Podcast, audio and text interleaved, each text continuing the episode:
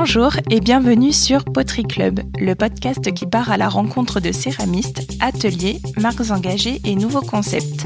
Je suis Chloé, étudiante dans le management hôtelier et comme vous, je suis passionnée de poterie. Avec Poterie Club, je souhaite mettre en valeur des personnalités inspirantes, décrypter les nouvelles tendances et rassembler notre communauté. Bref, ici la poterie, ça s'écoute et rendez-vous sur Instagram pour les photos. J'ai le plaisir aujourd'hui de recevoir Julie, la créatrice de Amour Amour pour le premier épisode de Poterie Club. Alors Julie est photographe et s'est lancée depuis peu dans la céramique et aujourd'hui elle nous raconte comment sa passion est devenue son travail, mais aussi d'où vient son inspiration pour ses créations colorées et sa vision de l'artisanat. Pour finir, elle va vous partager ses précieux conseils pour lancer son atelier de poterie. Donc je vous souhaite à tous une très belle écoute. Bonjour Julie. Bonjour, merci de me recevoir. Est-ce que tu peux te présenter à nos auditeurs et décrire ton travail en quelques mots? Euh, Oui, alors je suis Julie, j'ai 30 ans, j'habite euh, à Clermont-Ferrand. Euh, on, est revenu en Auvergne après presque 8 ans à Paris, deux enfants. voilà, à la base je suis photographe et et puis bah, la céramique est un peu rentrée dans ma vie euh, il y a oui, trois ans et demi. Et euh, bah, j'ai décidé d'en faire euh, au départ comment dire, une activité loisir. Et puis petit à petit, ça a pris de plus en plus de place. Alors maintenant, tu es bien lancée dans cette vie de céramiste et tu es épanouie, mais est-ce que tu peux nous décrire un petit peu comment ça s'est passé? Tu as eu un petit parcours un peu atypique? Ouais. Tu n'as pas toujours fait de la céramique? Non.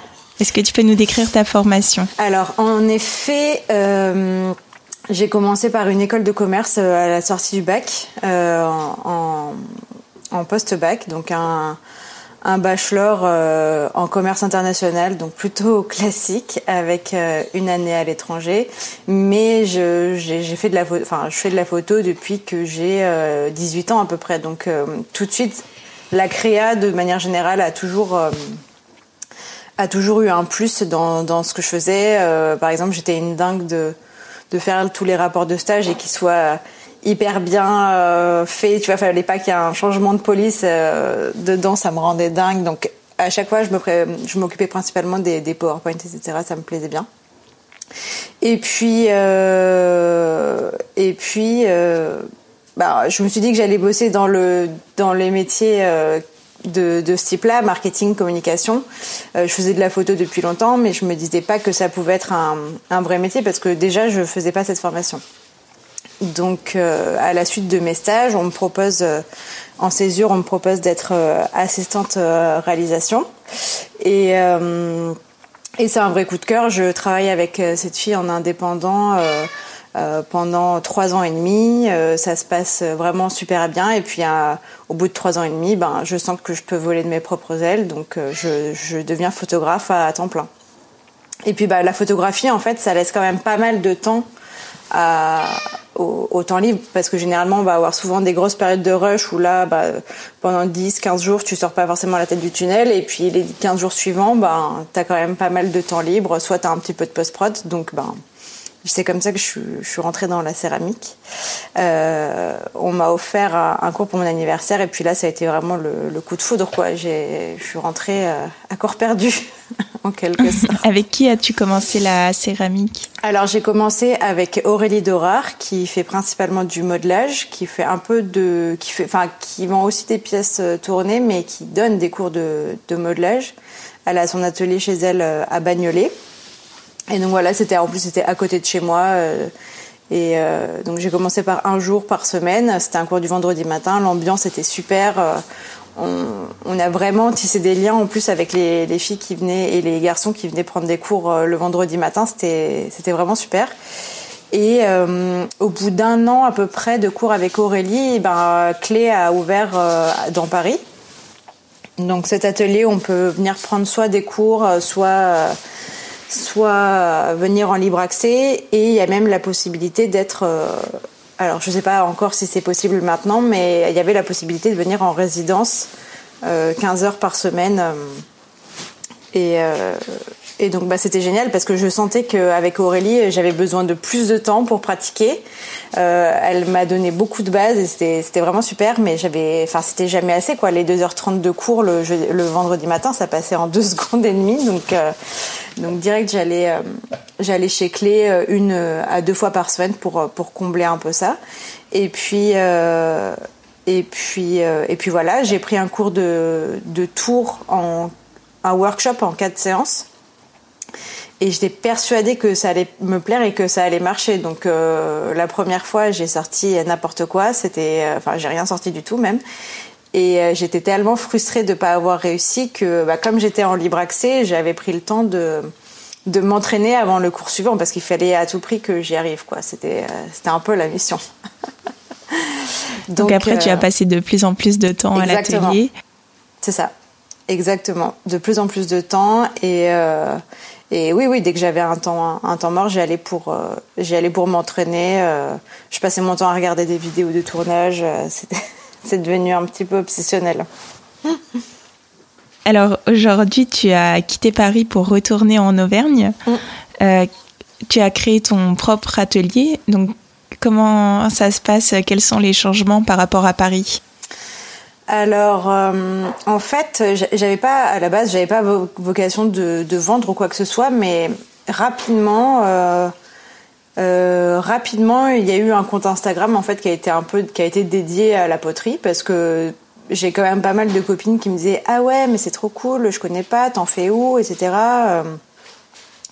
Donc c'est venu euh, assez instinctivement. Et puis euh, au bout d'un moment en fait euh, chez toi, enfin nous on habitait dans un dans un petit appartement et bah, les pièces s'accumulent. Et puis il y a des choses que tu n'as pas forcément envie de garder. Alors alors j'ai ouvert un big cartel en fait assez vite pour me débarrasser des pièces en trop en fait. Pas dans un pas dans un but de, vente vraiment mais juste bah soit j'en donne à mes potes et bon bah tout est parti de manière générale. Ça a super bien marché. Ouais, ça a super bien marché, mais c'était des pièces, euh, quand je, rétrospectivement, quand j'y pense, je me dis, bah, c'était un peu naze de vendre ça, mais bon, c'est parti et les gens ont été très contents, donc, euh, euh, donc voilà. Donc, ça, c'était, euh, ouais, c'était juste avant de, c'était l'été 2019 à peu près, et en fait, on est rentré, euh, moi, je venais d'accoucher de mon deuxième enfant, on est rentré en Auvergne pour voir la famille, et on s'est dit, bah, tiens, si on venait habiter en Auvergne, quoi. Euh, parce que finalement, euh, moi, j'ai pas besoin d'être à Paris euh, tout le temps et, mon conjoint qui est qui est dans le milieu de la tech, eh ben il peut bosser à distance aussi, quoi. Donc euh, on se dit pourquoi pas. Et puis en fait, on a commencé à regarder et en deux semaines, on a trouvé une maison. La condition, c'était juste qu'il y ait de la place pour faire un atelier chez moi, quoi, parce que je connaissais aucun cours de poterie à Clermont. Et puis, et puis j'avais envie de pratiquer plus quoi. C'était vraiment euh, la balance parfaite entre la photo et la céramique ça me plaisait vraiment. Donc euh, alors en parlant de ton atelier est-ce que tu peux nous décrire un petit peu euh, comment il est? J'aime bien moi pouvoir m'imaginer dans l'atelier du céramiste que j'écoute. Alors en matière de déco de mobilier et de couleurs comment comment c'est dans ton atelier? Alors bah, c'est plutôt à la base, c'est plutôt épuré. Enfin, on a voulu faire une pièce assez euh, neutre, blanche, euh, blanche et gris clair. On a fait les travaux avec euh, mon père et mon grand-père cet hiver. Et avant, en fait, c'était une chambre, donc il y avait du jonc de mer. il a fallu tout décoller. il y avait des cloisons. on a découvert sous le placo qu'il y avait une fenêtre. Donc, enfin, c'était c'était assez chouette de, de, faire ça. Donc, j'ai une grande dalle de béton gris clair qui est bah, du coup super pratique à nettoyer, qui peut supporter le four, etc. Euh, et après, bah, c'est du mobilier Ikea, euh, comme dans une cuisine équipée en quelque sorte, euh, avec un plan de travail. Mais au final, c'était le c'était le comment dire. Euh, je pouvais pas mettre 10 000 euros dans l'atelier et c'était la bonne balance pour avoir un atelier organisé, efficace et, et facilement nettoyable quoi. Au départ, j'avais regardé pour faire faire des étagères en bois, mais ça coûte une fortune et c'était pas l'objectif. Et simplement des caissons de, des caissons méthode Ikea. Voilà, le secret. Alors euh, maintenant, on va quand même parler un petit peu de tes créations. comment tu les décrirais, toi? Comment, euh, à quelle terre tu travailles, quelles techniques Est-ce que tu peux nous expliquer un peu comment, comment elles sont? Alors, je fais principalement du tour. Euh, des tasses et des vases principalement pour le moment. Il va y avoir bientôt des assiettes, enfin des sortes d'assiettes creuses euh, euh, que je suis en train de, de préparer, voir si j'arrive à les faire en série et si ça fonctionne. c'est plutôt c'est plutôt coloré, assez joyeux, mais globalement j'ai plutôt l'impression que c'est des pièces assez fortes. Alors t'imagines pas forcément un intérieur avec beaucoup de pièces comme ça, mais d'avoir une une pièce forte euh, présente euh, dans, dans, son intérieur, c'est assez agréable, je trouve. Avec de la euh, couleur, c'est sûr. Ouais, beaucoup de couleurs. Tout de suite agréable. Beaucoup de couleurs, mais j'ai un truc avec la matière. J'aime bien qu'on voit l'état brut quand, même de la terre qu'il y a. c'est, elles vont être soit partiellement émaillées, soit partiellement engobées. en fait, j'arrive pas à faire des pièces uniformes, enfin uniformes et unies. C'est, je crois que ça me ça me correspond pas. J'adore euh, j'adore les, les, les comptes Insta de, de personnes. Enfin, je pense à Stéphanie Petit par exemple qui qui fait des pièces hyper brutes où euh, euh, on voit vraiment juste la terre et c'est hyper japonisant, c'est très très joli, mais je crois que je suis juste pas capable de faire ça. En fait, à chaque fois que je, veux le laisser, ben à la dernière minute, je rajoute de la couleur. C'est comme ça. Donc euh, c'est pas minimaliste quoi, clairement pas. Alors euh, toi, du coup, si je résume un petit peu, donc tu as ton travail de photographe et ton travail de céramiste. Oui.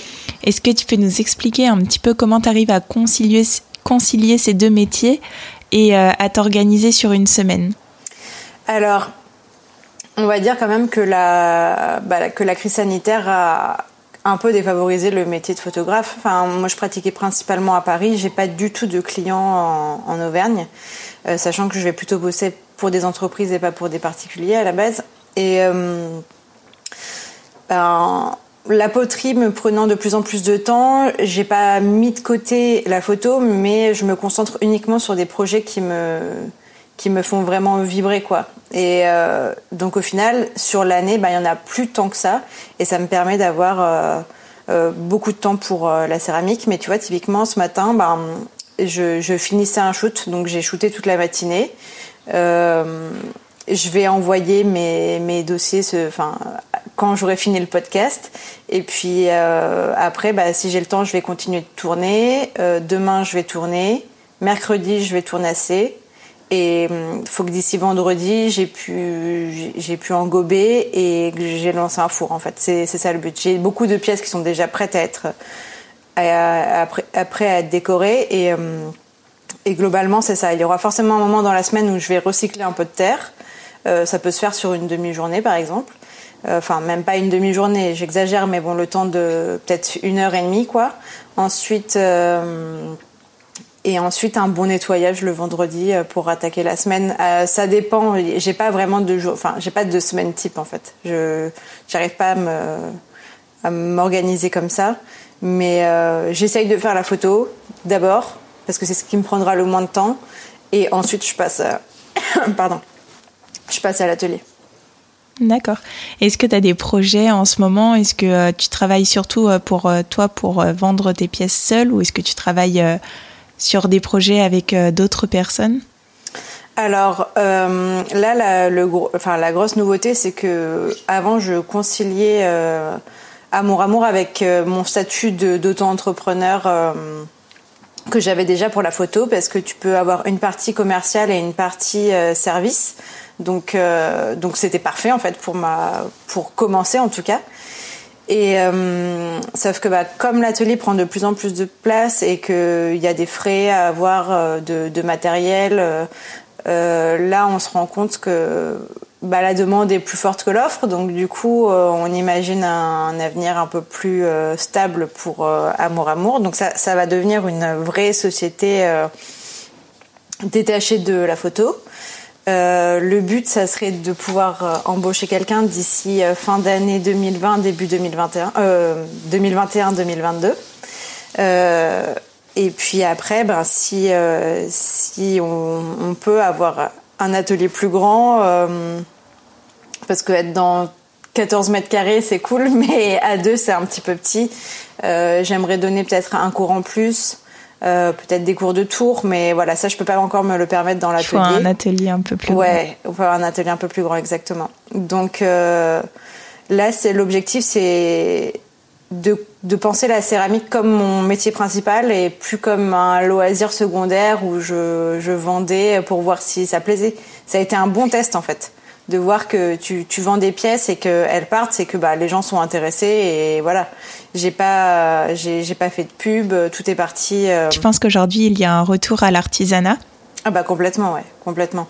Euh, que ce soit sur euh, sur la poterie ou le travail du bois par exemple. Moi je, je vois mon mari, c'est un dingue de c'est un dingue de menuiserie. Il y a un réel engouement autour de ces métiers-là aussi et, d'autant plus avec euh, la crise dans laquelle on est actuellement où les gens ont envie de se reconnecter à quelque chose de plus important que du marketing et, de la pub ou vendre des produits qui n'ont pas de sens en fait. Et je le vois sur euh, je le vois sur les sur les ventes et sur les retours que j'ai des gens où, où, on me dit bah oui mais en fait je reste plus chez moi, j'ai envie que chez moi ça soit joli, euh, j'ai envie de chérir mon intérieur, euh, j'ai envie de manger dans des belles assiettes, euh, ouais, de, de, prendre soin de soi et de chez soi, quoi. Et toi, aujourd'hui, tu l'as ressenti aussi dans ta reconversion? Tu me disais que tu avais envie de repasser à un métier un peu plus manuel. Ah oui, oui, complètement. Bah, j'ai toujours, j'ai toujours aimé euh, coudre. Euh, quand, enfin, quand j'étais petite, j'ai même eu un tour de potier quand j'étais gamine, mais euh, bon, je, juste, je savais pas du tout l'utiliser, mais j'ai toujours été super manuelle de manière générale. Et, et vraiment, tu as, une espèce de déconnexion en fait quand tu, quand tu fais ça, et, et ça devient. Enfin, pour moi, une fois que tu as mis les mains dedans, c'est très très dur de, de, de, refaire marche arrière, et je le vois sur, sur plein de monde en fait qui ont commencé euh, la céramique comme un hobby et qui maintenant se lancent euh, parce que bah parce que c'est addictif quoi. C'est addictif, euh, ça procure un bien-être, on est déconnecté de son téléphone, de ses mails. Ouais, je crois qu'on en a un peu besoin quoi. C'est vrai qu'on n'en entendait pas beaucoup parler et ça devient la ah grande tendance. Tout le monde, beaucoup de monde se met à la mm, mm, mm. céramique et c'est vrai que ça peut être un hobby aussi euh, ah en dehors du travail. Donc, euh, complètement. Et alors, euh, donc à part les, le tour et le, la création de tes pièces, il y a toute une recherche en amont aussi de, de formes. Toi, quelles sont tes inspirations, tes influences? Comment est-ce que tu choisis tes formes? Alors, sur les formes, en fait, ça va plutôt être des formes assez simples. Euh, je suis, enfin, par exemple, je fais très très peu de hanches sur mes pièces parce que pour moi, c'est ça se casse. Euh, enfin, j'ai vraiment le souvenir de euh, des étagères de tasses à café, mais avec des, des anses ébréchées, etc. Et, et, je trouvais ça pas très esthétique. Et, et les hanches, en plus, c'est vraiment un travail particulier euh, de, ces, de temps de séchage qui, qui diffère. Donc, j'ai plutôt des, des gobelets en, en, en tant que tasse. Euh, donc c'est sûr que quand la tasse elle est très chaude, c'est pas le plus pratique, mais moi c'est ce qui me c'est ce qui me plaît. Euh, et sur les vases, ben c'est plutôt euh, ça va plutôt se rapprocher d'amphores grecs euh, assez euh, assez classiques où je vais je vais avoir peu de cylindres et de formes hyper géométriques en fait. Ça va plutôt être en courbe, des choses comme ça. Ensuite sur les sur les motifs, bah comme je disais, je fais très très peu de de pièces euh, d'émail coloré. Euh, pour le moment, c'est pas le cas. Donc, ça va être des, pièces peintes euh, à l'engobe. et donc, il y a une grosse inspiration Matisse, en tout cas, dans mes pièces. oui, Matisse, principalement. Après, j'adore j'adore la, la, couleur euh, par, euh, par petites touches en fait sur des pièces sur des pièces brutes. J'étais la, la, la, fille que j'ai assistée, la femme même, si je peux dire, en tant qu'assistante réalisatrice, bah, c'était une color designer, donc je suis vraiment rentrée dans la couleur aussi grâce à elle. Et, et donc ça va plutôt être des aplats de couleurs qu'on va retrouver sur mes pièces. Des aplats de couleurs assez fortes sur des sur des matières brutes et et voilà. Donc il y a un côté un peu enfantin, un peu régressif, plutôt joyeux, voilà. D'accord. Et alors toi, quels sont tes céramistes de référence? Qui est-ce que tu suis, que tu aimes bien suivre? Moi, il fait un peu tout le temps la même chose, mais j'adore Tortus. Je, je pense que ça reste une, référence sur des, sur des très très gros vases ou des toutes petites pièces. après, j'adore j'adore l'atelier We Are Out of Office qui fait des vases des sortes d'amphores en fait, mais vraiment avec des dessins euh, euh, un, peu comme un tableau en fait, un peu comme un tableau mais avec des grands aplats de couleurs super colorés. C'est vraiment très très cool et c'est plutôt décalé. On va être sur des formes très classiques mais avec des dessins très décalés. J'aime beaucoup. Euh, ensuite, qui est-ce que j'aime? J'adore Mae Ceramics, qui est une, une céramiste néo-zélandaise qui habite à Londres et qui, elle, fait des pièces euh, plutôt euh, très sobres. Euh, mais c'est hyper joli. elle, fait, elle fait beaucoup de vidéos en plus. on voit tout son processus, j'adore. Et j'aime bien aussi Loli Loli Ceramics, qui est une céramiste américaine et qui avait fait toute une série de tasses, enfin 100 tasses, avec une base similaire mais avec 100 anses différentes en fait. Et je trouvais ça hyper cool. Euh, c'est que des tasses noires, mates, elles sont hyper jolies et, euh, et donc voilà, elle va plutôt faire euh, principalement des tasses et j'aime beaucoup le concept. Et elle a un côté aussi un peu fun, enfin c'est ouais, c'est un peu rigolo de la voir faire. elle est un peu déjantée et ça change du du comment dire de la céramique japonaise qu'on peut voir hyper apaisante. Enfin voilà, il y a, y a, une vibe un peu plus pop. Je trouve ça hmm. assez, assez cool.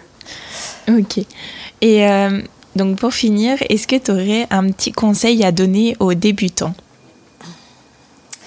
Alors, euh, du coup, j'avais demandé à ma communauté, entre guillemets, de me poser des questions là-dessus parce que je savais pas trop, pas trop quoi dire. Et les, les questions qui sont venues le, principalement, c'est euh, comment t'es passé du hobby à la céramique et comment tu euh, comment t'as fait pour te lancer en fait.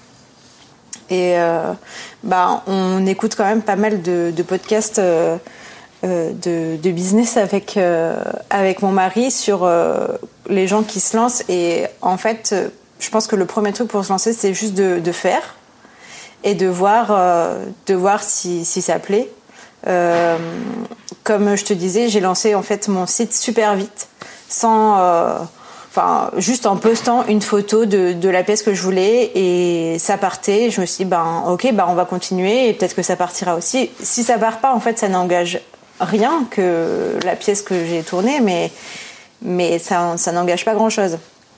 Donc, je dirais que, ouais, se lancer, c'est, c'est juste euh, y aller, quoi, oser y aller. Après, euh, c'est sûr que si tu veux vraiment faire un atelier, euh, parce que tu vois, tu as des ateliers comme Clé chez qui tu peux aller créer et si vraiment tu veux vendre tes pièces, eh ben, tu peux commencer comme ça en fait et ça te coûtera par mois pas grand chose. Mais si tu veux créer ton atelier, ben, dans les questions, il y avait aussi euh, combien faut-il pour investir dans un atelier. Pour être honnête, moi ça m'a coûté environ 7000 euros en comptant la réfection de l'atelier, plus euh, un peu de matière première, mon tour, mon four. Euh, c'est globalement euh, et les outils parce que tu vas voir qu'il y a plein d'outils à acheter mais tu les achètes pas tous en même temps tu te rends compte de ton besoin aussi au fur et à mesure et alors à, partir de quand est-ce que tu as commencé à être rentable? Est-ce que les marges que tu appliques sur sur tes créations? Est-ce que du coup, ça t'a permis de rentabiliser assez rapidement tes investissements? Alors, pour le moment, la question se posait pas parce que j'avais pas du tout fait de business plan. Enfin, c'était pas du tout, enfin, c'était pas le but. Enfin, si c'était le but, mais je, voulais juste pas y aller parce que j'étais trop flippée et je, me disais pas, euh, bon tiens, calcule-toi euh, combien ça fait, enfin combien te coûte une pièce, est-ce que tu es vraiment rentable ou pas? Et puis en créant euh, vraiment la société, bah, c'est là où je me suis dit, va falloir se poser, faire le, déjà le décompte de tout ce dont tu as dépensé pour la création de l'atelier. Chose que je n'avais pas faite. Hein. Moi, je, faisais des, des shoots photos, je gagnais de l'argent, je mettais un peu de côté, je me disais, bah, on va faire ça, et, etc. Mais globalement, je, je, je budgétisais rien du tout. Et, euh, c'est enfin, ce qu'on me disait autour de moi, mais vas-y, fais le, fais le décompte, euh, calcule euh, ton coût de prod, etc. Donc là, ça a été fait quand j'ai créé le business plan pour, pour pouvoir créer la SARL de Amour Amour. Et alors, alors toi, je pense comment est-ce que tu fais pour, euh, pour estimer le coût de tes créations?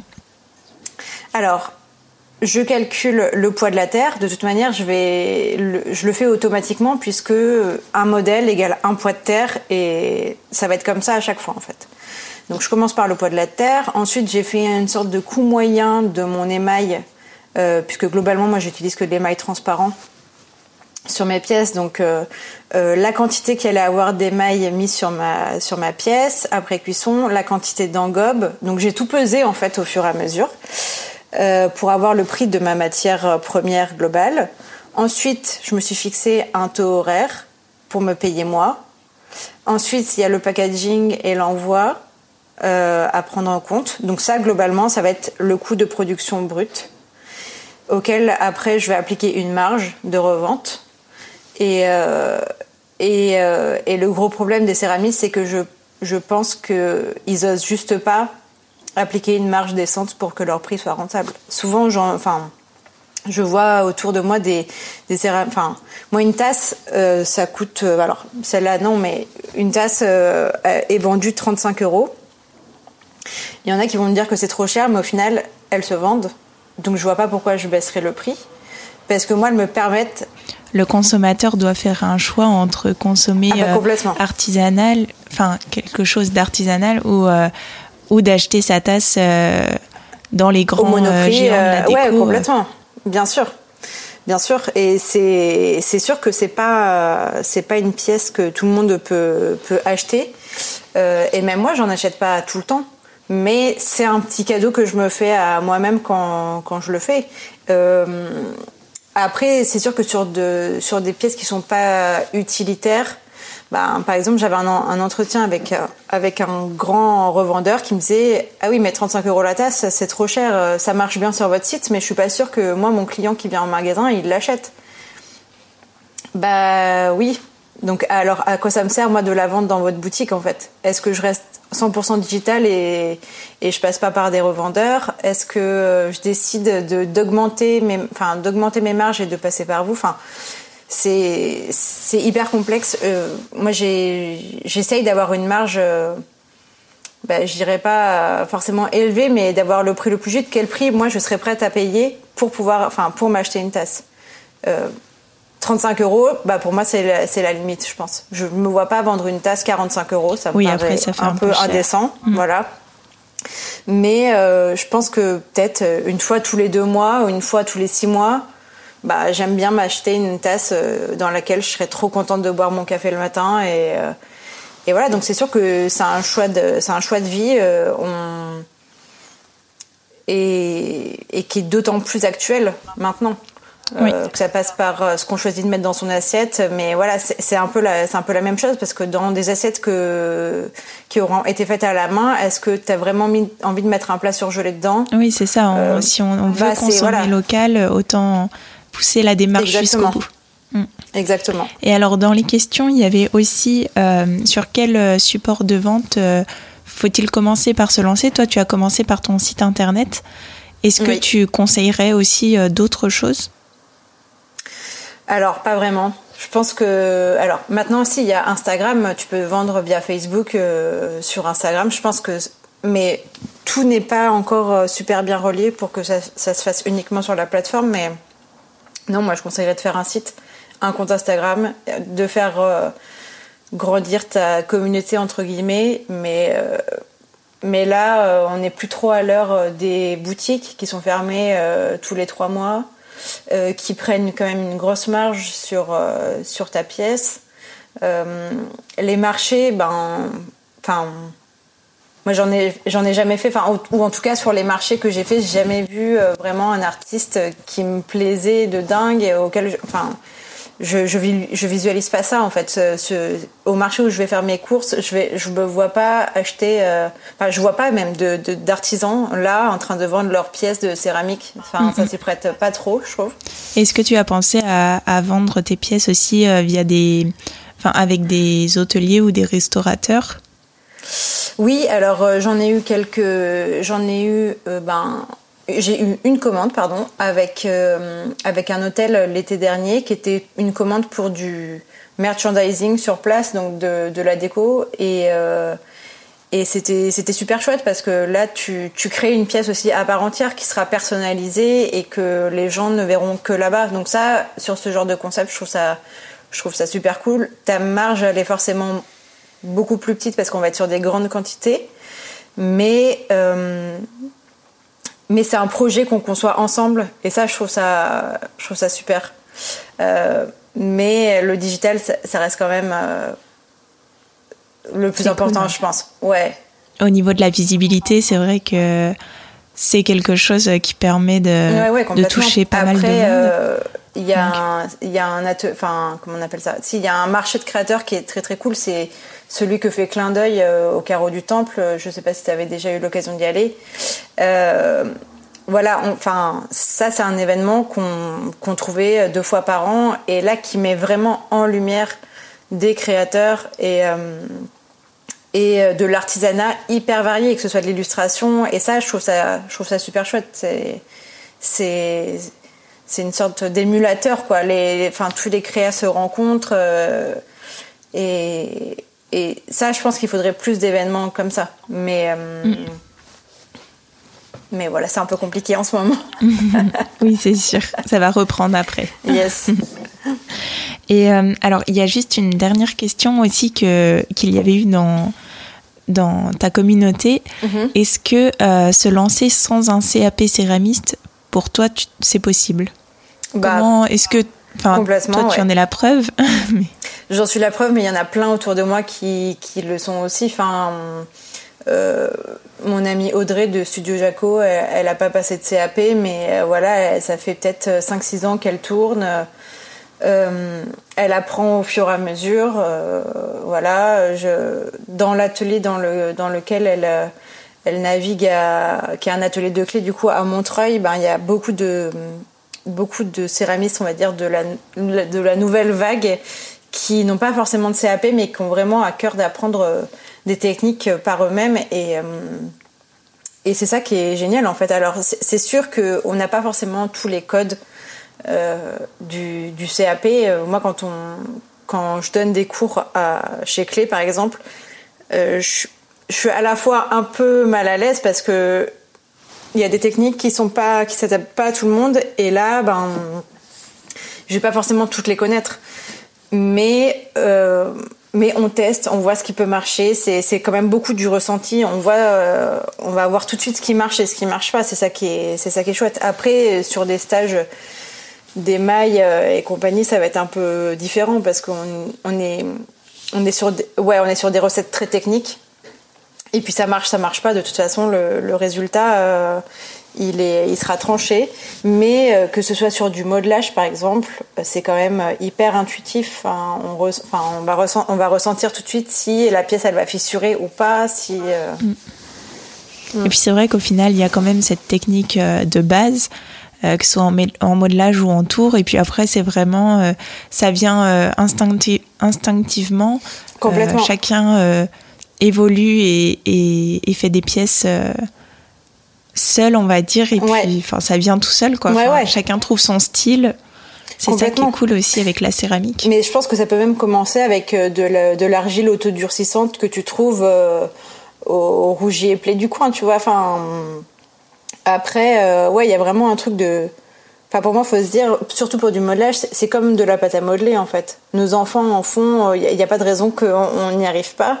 Après, pour le tour, ben c'est de la pratique, de la pratique, de la pratique. Et au fur et à mesure, ben tes gestes, ils vont se fluidifier, ils vont, tu, vas comprendre en fait tout de suite euh, pourquoi ta pièce elle n'a pas fonctionné. Euh, ben c'est vrai que la marge de progression quand j'ai installé mon atelier et que j'ai pu pratiquer tous les jours, bah, avant, j'arrivais pas à monter plus que 7 cm. Maintenant, je monte à 30 cm, mais parce que je, me suis juste entraînée, entraînée, entraînée. Il faut aussi se, challenger. Enfin, si tu as envie de faire des pièces plus hautes, bah, faut pas avoir peur d'y aller et de penser à des à des, euh, des petits outils. Par exemple, au début, j'arrivais pas à faire euh, bah, cette pièce de 30 cm, j'arrivais pas à la faire d'un coup. Donc je faisais une première pièce de 15 et ensuite je faisais une autre pièce de 15, je les assemblais et puis quand tu apprends euh, à assembler une anse, bah en fait c'est la même chose. Tu vas mettre de la barbotine sur, sur ta première pièce, tu vas, tu vas faire des croisillons, mettre de la barbotine sur l'autre, tu vas les empiler, ça va coller et, voilà. Et au final tu auras un vase de 30 cm. Est-ce que c'est vraiment... Est-ce que c'est vraiment la fin de savoir la monter d'un coup ou de la monter en deux fois? Oui, il y a toujours euh, des alternatives. Exactement. Exactement. Ok. Eh bien, moi, j'ai posé toutes mes questions. Ça y est. Donc, je te remercie d'avoir euh, vraiment répondu à toutes ces questions pour euh, ce premier épisode de Poterie Club. Eh bien, avec plaisir. C'était super sympa. avec plaisir. Merci de m'avoir reçu. Encore merci à Julie d'avoir répondu à toutes nos questions. Vous pouvez la retrouver sur le compte Instagram Amour Amour Céramique. Et si vous avez aimé ce premier épisode, n'hésitez pas à mettre 5 étoiles et vous abonner à Poterie Club pour faire grandir ce podcast. Vous pouvez aussi vous abonner au compte Instagram Poterie Club pour retrouver toutes les actualités et photos de l'interview. Et moi je vous dis à très bientôt pour un prochain épisode.